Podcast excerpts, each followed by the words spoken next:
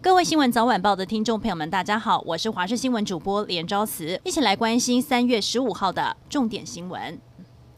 民进党立委王定宇现身立法院，上午开工质询侨委会主委童振源。这是在三月九号周刊爆料一周之后，他首度现身面对媒体镜头，而被周刊爆料住进了民进党发言人严若芳的家里，引发了绯闻风波。他强调，彼此房东与房客的关系租约告一段落了。他也说，八千块很贵了，就一个床位而已，太太也完全知情。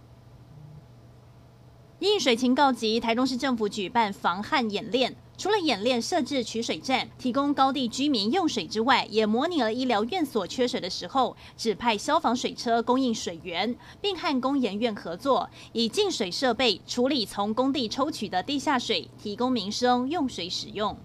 水情已经很吃紧，台中福田二街与光明路口居然水线爆管，民众在上午六点出门上班，看到都很傻眼，因为整条马路都是水，车辆经过还会溅起水花。有民众调出了监视器来看，发现从凌晨四点多就开始漏水，自来水公司八点多开始抢修，中间漏了四个小时的水，民众直呼真的是很浪费。新冠疫情在二零二零年爆发以来，美国亚裔族群遭受仇恨暴力的案件暴增了百分之一百五十。西雅图在十三号有将近四百人在中国城发起了反暴力游行，西雅图的市民不分族群全都走上街头。华盛顿州前州长骆家辉也到场高喊：“仇恨才是病毒。”而上个月曾在中国城当地受害的日本裔女性教师，则是穿着受害当天的服装现身，表明要为女性的亚裔人士发声。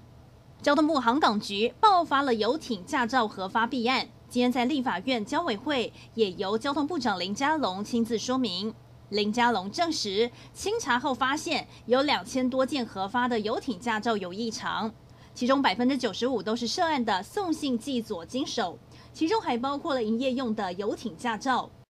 立委痛批航港局核照程序漏洞百出，公务员更把民众的安全弃之不顾，呼吁监察院应该立刻启动调查。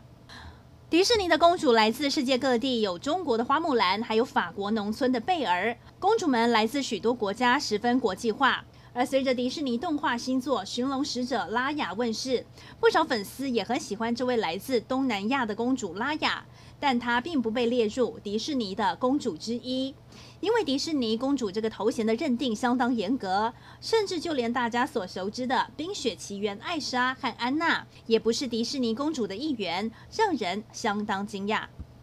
根据卫福部的统计，全台六十五岁以上的长者百分之八有失智症。为了增加失智症的社会参与服务，台北市健康服务中心和失智友善店家合作，让失智者担任实习店长和服务员，借由和民众互动过程，让失智长者减缓失智退化，也让民众更加认识失智症。